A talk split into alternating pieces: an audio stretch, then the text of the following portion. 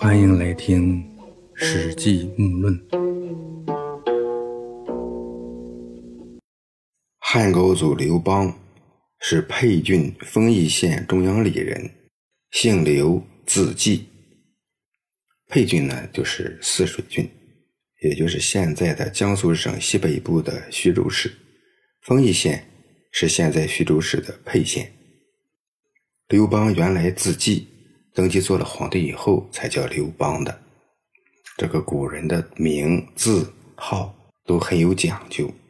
古人的名一般是孩子生下来不久，由长辈给他起个名。这个名呢，不是谁都可以用的，长辈或者是地位高于他自己的人，再就是和他十分熟悉、关系比较亲近的人，可以直呼其名，自己也用，表示谦虚。其他人如果是直呼其名，但是很不尊敬人，甚至是有敌意的。对于自己的长辈和地位高于自己的人，如果没注意到这一点，那就是失礼啊！特别是皇帝的名，那更是要避讳，全都得让着啊！不可以随便说、随便写、随便用。古人的字是长大以后才有的，这是让社会上的人这样称呼他，也就是表字。从周朝开始就是这样，啊，甚至到了民国的时候还是这样的习俗。另外，文人呢还可以给自己起一个号啊，表号，写文章或者是搞其他什么活动的时候可以用。史记中的记述，说谁谁的本纪，这个世家那个列传，多数是用封号、职位、籍贯，甚至用民间的外号等等。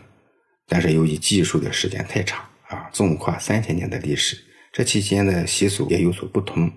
即使是同一个时期，也只有那些名门的望族或者是有一定学识的人，他的名字号哎才相对的比较全，能传下来。普通老百姓甚至连名都不一定能弄得准啊，更别说字了号了。另外呢，就是还有当时民间对一个人的习惯称呼，还有作者个人的好恶等等种种原因。有的技术，也就是直呼其名。刘邦的父亲是刘太公，母亲是刘骜。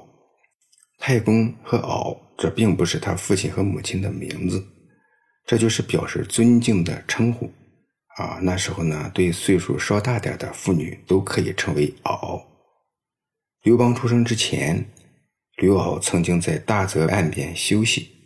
梦中与神交合，在天昏地暗、电闪雷鸣之中，刘邦的父亲看到老婆身上有条蛟龙，不久刘骜就有了身孕，后来生下了刘邦。虽然说刘太公的帽子是绿的，但这也是在告诉人们说，这刘邦啊，其实是个龙种。刘邦生于公元前二五六年。啊，战国时期，他比秦始皇只小三岁，比项羽大二十四岁。论年龄，他与项羽那就是两代人。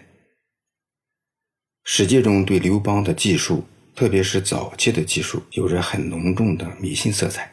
啊，不但说刘邦是个龙种，还说刘邦长得也像龙，还高高的鼻梁，漂亮的胡须，左腿上还有七十二颗黑痣。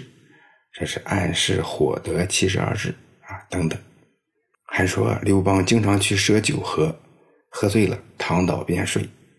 这店主人呢，在他身上也能经常看到龙的影子。而且刘邦一来喝酒，店里就顾客盈门，生意大好。哎，到了年底，店主就毁掉他的酒账，哎，清账了，给他免单了。还说有神秘人到他家讨水喝，当时只有老婆孩子在家，这人就说他老婆孩子都是贵人，而且是母婴子贵。等这人见到刘邦，哎呀，说刘邦那更是了不得，贵不可言呐，等等。这些充满迷信和神秘色彩的技术，在当时那肯定是有一定的社会基础，让谁来写史也应该这样记述。当然这些事情。啊，或者是民间的谣传，或者是他本人的杜撰，还制造影响都有可能。许多出身低层的人，因为没有任何逆袭和上位的资本，靠迷信来造势，不是不可能，而是本来就会是这样的。好多出格的事情，比如陈胜吴广起义啊，后来的王莽篡汉等等，这样的事情太多了。要做大事儿，哎，条件不充分，还必须得要先唬住众人。聪明又敢干的人，自然会想尽办法来抬高自己。先前两汉时期，上至朝廷，下至老百姓，都很迷信。迷信呢，就会被人利用。啊，实践证明，利用迷信，成本低，收益高，事半功倍，效果那是相当的好。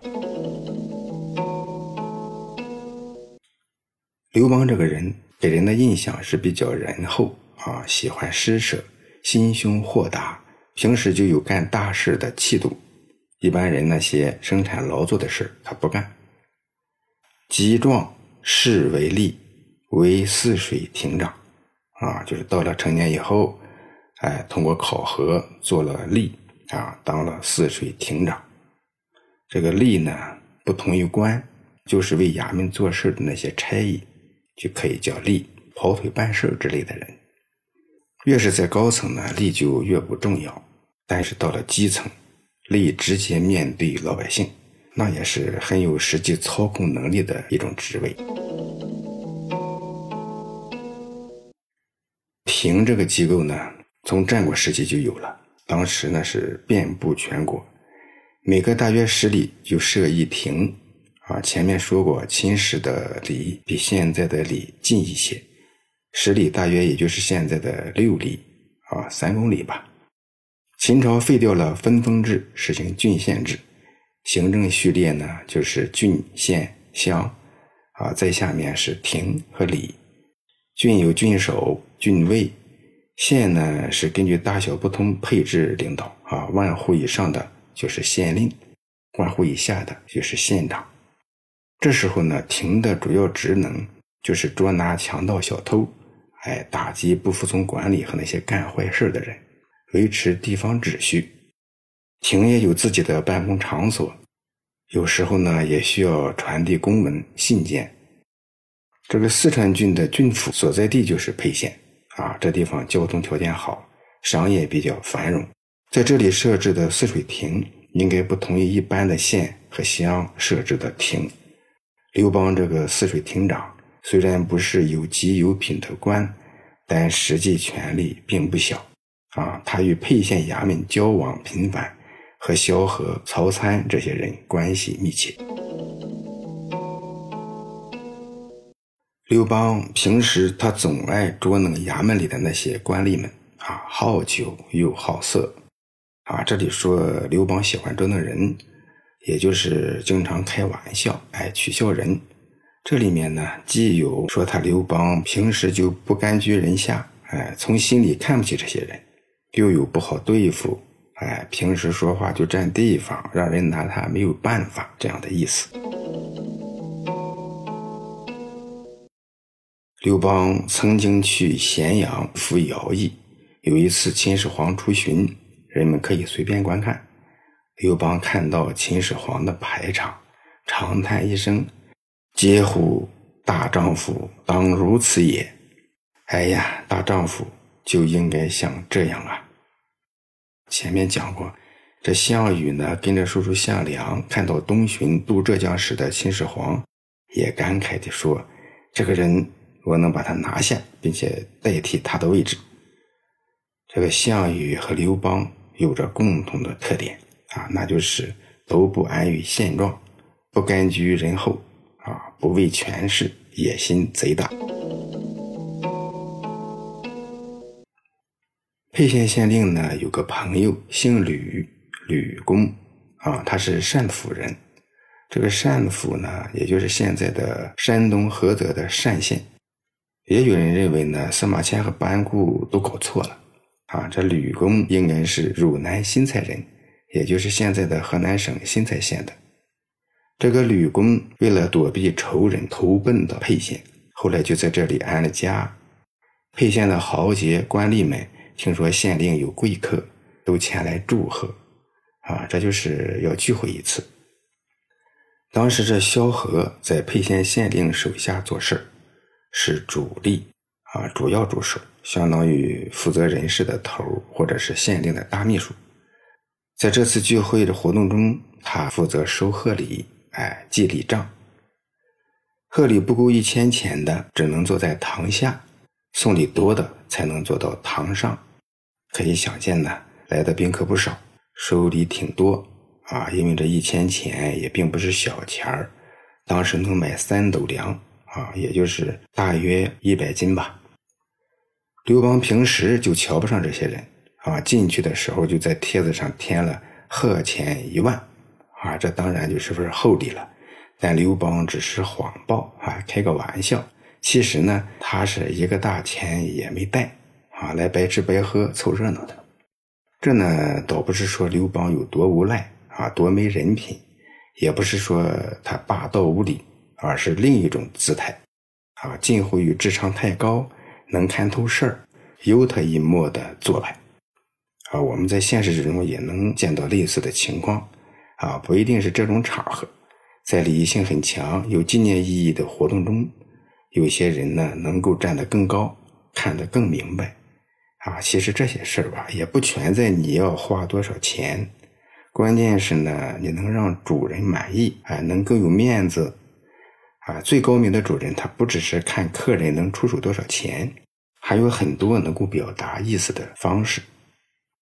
这书中说，刘邦夜入吕公大惊，起迎之门，啊，说刘邦的名帖进来，吕公非常吃惊。起身到门口迎接他。吕公者，好相人，见高祖状貌，因重敬之，引入座。说吕公这个人呐，喜欢给人相面，见了刘邦的仪态和相貌，啊，因而对他格外敬重，引领刘邦入座。这刚才说呢，司马迁和班固可能把吕公的老家给搞错了。因为吕公是相面高人，有一本书叫《相经》啊，里面记载着吕公叫吕文，字叔平，吕文、吕叔平啊，不是单府人，而是新蔡人，和姜子牙是老乡。这里呢还要注意一点，就是原文的意思是吕公见到刘邦的仪态和相貌，才格外敬重他啊，并不是因为他贺万钱。啊，所以读《史记》啊要小心，你得看准上下文，甚至研究透前后文，仔细揣摩，才更有意思。这记账的萧何说：“刘季故大言，少成事。故呢，就是本来的、经常的。说刘季这个人啊，一向满口说大话，很少能弄成什么事儿。